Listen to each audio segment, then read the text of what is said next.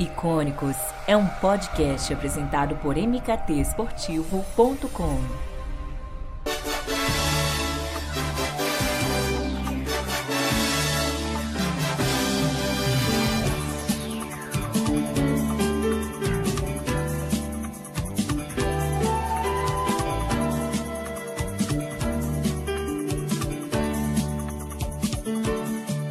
Ayrton Senna usou o inseparável boné azul e branco durante praticamente toda a sua trajetória na Fórmula 1. A parceria com o Banco Nacional, iniciada meses depois do piloto ingressar na categoria, em 1984, é até hoje um dos maiores cases de sucesso no marketing esportivo do país. E antes de voltarmos no tempo, é importante deixar claro que o banco esteve com o nosso eterno tricampeão até 1994. Mas o Nacional já tinha um histórico de investimentos em publicidade. O banco ele foi o primeiro patrocinador do Jornal Nacional da TV Globo. Também em 1984, ele figurou nas camisas de Fluminense e Vasco no Brasileirão. Pouco depois, com o Senna, foi meio que a extensão de uma presença no esporte que foi iniciada no futebol. A relação duradoura entre Senna e o Banco Nacional ele é destaque no livro Ayrton, o herói revelado de Ernesto Rodrigues, que eu tenho como um dos mais completos sobre o piloto e lá detalha sobre essa relação entre o Senna e o banco. Se você está me ouvindo ainda não leu este livro, eu recomendo fortemente, caso você seja fã do Senna, seja fã de automobilismo. Sobre o patrocínio, acredite, ele nasceu após uma análise de um currículo. Aí você pensa, Pô, como assim? Era o Senna, né? O nome fala por si só. Sim, eu concordo, mas lá atrás o Ayrton Senna ele era apenas um novato. Então sabe o que aconteceu? A diretoria do banco ela não se interessou pelo Senna logo de cara. E olha como é bacana é, trazer o cenário de um projeto de, de patrocínio naquela época. O vice-presidente do Banco Nacional ele recebeu uma folha, um, um xerox, com os espaços onde poderiam ser inseridos patrocínios no macacão do Senna. E caramba, estamos falando da década de 80. E esse, esse documento ele trazia até mesmo o preço dos espaços. E aí, nesse momento, a cúpula do banco considerou aquilo pretensioso para um atleta que, assim, naquela época não era ninguém. Então, como você chega com um projeto de patrocínio, não tem um nome muito forte, uma imagem muito forte, e já falando, olha, o patrocínio pode ser nesse espaço e você pagaria tanto por isso. Então, aquilo soou de uma maneira negativa para os executivos do Banco Nacional. Nesse, nesse contexto né, de, de uma rejeição, de fato, surge a figura do nosso saudoso Luciano do Vale e o então diretor de esportes da TV Globo, Ciro José, que eles acabaram persuadindo esses profissionais da instituição que era sim uma boa apostar no Senna como um garoto propaganda. E aí tem uma curiosidade bem bacana. O Bradesco, olha aí essa, o que, que o Icônicos traz para você. O Bradesco tinha interesse em patrocinar o Senna. E isso ligou um alerta no Nacional, que aí fez com que eles se apressassem para fechar com o Senna para não ver um concorrente da época se apropriando da imagem do piloto. E aí, quem sabe, é, mais adiante, eles poderiam ficar, digamos, arrependidos. E o Senna ele, ele estrelou muitos comerciais do Banco Nacional em um período de muita inflação, de um cenário até preocupante do nosso país.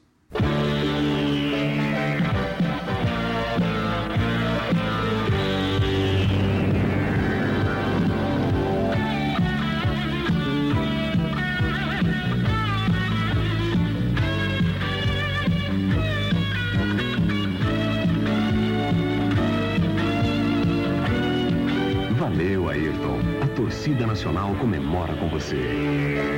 Nacional, o banco que está a seu lado. E na época, o Nacional ele pagava um valor elevado para ligar sua marca ao Ayrton.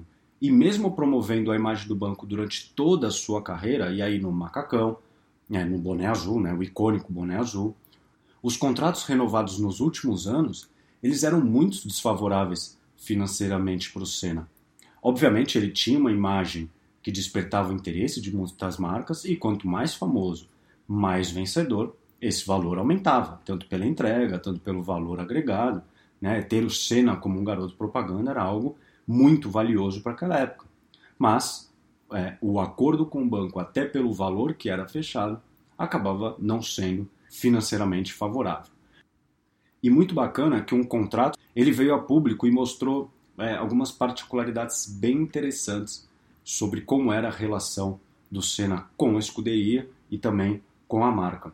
Em janeiro de 1987, a Lotus abriu negociações para renovar com o piloto, que ainda buscava o seu primeiro título, né? e esse título só veio em 1988. E uma cláusula do contrato da Lotus colocou que ele era proibido de usar qualquer boné com patrocinadores pessoais. Ou seja, a escuderia não queria mais que ele utilizasse o boné do Banco Nacional, mas da Elf, que era uma empresa de combustível francesa que patrocinava a equipe, e também da Goodyear, mas a Goodyear tinha que ter uma exposição no pódio, mas isso por conta de um compromisso comercial que a marca de pneus tinha com a FIA. Portanto, a partir do momento que ele pisava no pódio, o boné tinha que ser da Goodyear. E isso você nota com uma rápida busca no Google, como o Senna, nas incontáveis vezes que figurou no pódio, ele estava com o boné da Goodyear. E sim, o Senna aceitou essa imposição, mantendo fixa apenas aquela exposição né, no macacão, digamos um patrocínio master ali na parte do abdômen, como de costume. Então, naquele 1987, que foi o último ano de contrato com a Lotus, o Senna abriu mão do boné e passou a utilizar um modelo que promovia a Elf, patrocinadora da Lotus. E aqui eu abro aspas para um trecho do contrato da empresa do Ayrton que aceitava essa imposição da Lotus em relação ao uso do boné da Nacional, já que os patrocinadores ajudavam a bancar o salário do Senna, então era esperado e totalmente compreensível essa imposição da escuderia. Consequentemente, um, um aceite, um ok por parte do staff do Ayrton. Abre aspas. Em consideração aos esforços da Lotus por recursos, a Ayrton Senna Promotions concorda que o piloto usará um boné que a equipe definir em áreas públicas dos circuitos, testes, eventos com a imprensa e entrevistas de televisão, substituindo o boné do Nacional que ele usou em 1986. Continua a obrigatoriedade pelo uso do boné da Goodyear nas cerimônias de pódio. Fecha aspas. E nessa carta, em outro trecho, tem um pulo do gato, uma, uma exceção que favorecia o Senna, pelo menos pensando no mercado brasileiro, né, o mercado de origem do piloto e também do Banco Nacional. Ele poderia usar bonés com a marca dos seus patrocinadores, desde que entrevistas exclusivas para a TV Globo, que detinha o direito de transmissão da Fórmula 1, com uma duração inferior a 3 minutos, feitas pouco antes ou pouco depois das corridas e fora da área de paddock dos circuitos. Portanto, era como se fosse uma entrevista não oficial, sabe? Aquela que que deu como um piloto para a emissora do seu país, enfim. E o bem legal disso era que era um piloto promissor que seguiria na escuderia e poderia promover seus patrocinadores de alguma maneira, vetando apenas enquanto ele estivesse nas áreas oficiais. Portanto, a parceria com a, o Banco Nacional, por mais que em eventos oficiais ou ali dentro do circuito da Fórmula 1 fosse vetada, o Senna, em entrevistas que dava para a Rede Globo, em entrevistas que dava para veículos do país, ele poderia utilizar o boné do Nacional. E era comum também ver o Senna vestindo o boné do banco, até mesmo no pódio, quando ali quando todos os outros pilotos colocavam as marcas é, dos, do, da Goodyear na cabeça. E isso também é bem curioso, que se você buscar também no Google, você vai ver que muitas vezes ele está no pódio com os dois bonés. Ele chega com o boné do Banco Nacional e na hora de ser premiado ele coloca o boné da Goodyear, então ali oferecendo algum tipo de exposição. Algumas fotos é, no Google dá para notar isso, fica como curiosidade. Mas, como a gente sabe, quase tudo mudou em 1988, quando, com moral, ele chegou na McLaren e aí foi liberado contra, contratualmente. O Banco Brasileiro voltou a figurar na cabeça do Senna e também seguiu no espaço master do macacão e também no capacete. E era algo que ele, só ele tinha, né? já que os, os, companheiros de equipe dele, como o Alan Prost, por exemplo, não tinham nada no local, afinal o banco não patrocinava é, o companheiro de equipe do Senna. Mas no pódio seguia a imposição da Goodyear por seguir sendo parceira da FIA. Mas na McLaren o Senna alcançou é, aquele, um status de uma união perfeita e vitoriosa. Na Williams também, ele seguiu com a exposição no boné, no macacão, no capacete, enfim.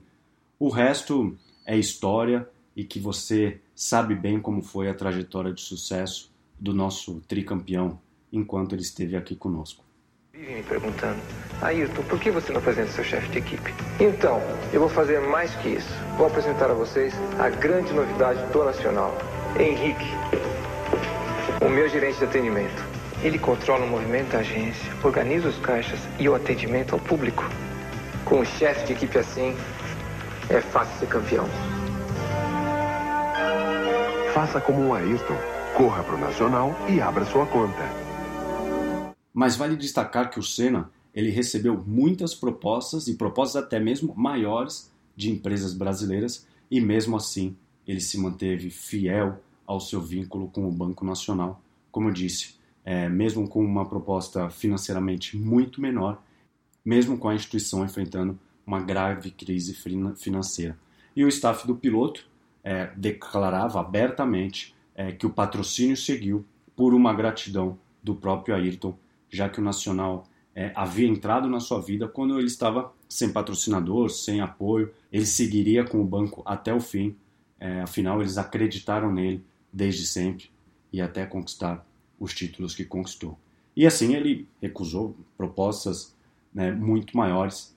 Eu acho que isso mostra o quão gigante foi o Ayrton também fora das pistas. E o Banco Nacional ele deixou de existir, ele decretou falência em 1995. É, mesmo assim, acho que até hoje as pessoas guardam memórias positivas da instituição. Toda essa ousadia do banco né, fez com que a marca, que até hoje é associada ao Senna, acho que numa relação absolutamente indissociável, ganhasse o respeito e o carinho é, dos brasileiros, dos fãs de esporte. E após aquele trágico acidente na Tamborello, o Banco Nacional ele não viu ninguém à altura para substituir o Senna. Até foi cogitado buscar um novo garoto propaganda, um novo esportista, mas a ideia não foi levada adiante pelo banco. Como curiosidade, em 8 de dezembro de 1994, o Banco Nacional desistiu oficialmente de buscar um atleta para substituir o Ayrton Senna. Numa declaração para a imprensa, o vice-presidente de marketing do banco declarou lá na época que pesquisas foram apresentadas por cinco agências que indicaram que ele era insubstituível e não havia motivos e não havia ninguém à altura para assumir o posto que ele infelizmente havia deixado. Insubstituível. Obrigado a Ayrton Senna do Brasil.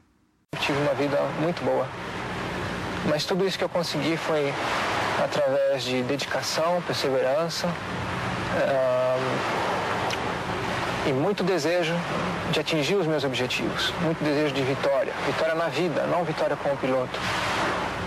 E a vocês todos que assistiram e estão assistindo agora, é, eu digo que seja quem você for, seja é, qualquer posição que você tenha na vida, nível altíssimo ou mais baixo social, tenha sempre como meta muita força, muita determinação e sempre faça tudo com muito amor e com muita fé em Deus, que um dia você chega lá. De alguma maneira você chega lá.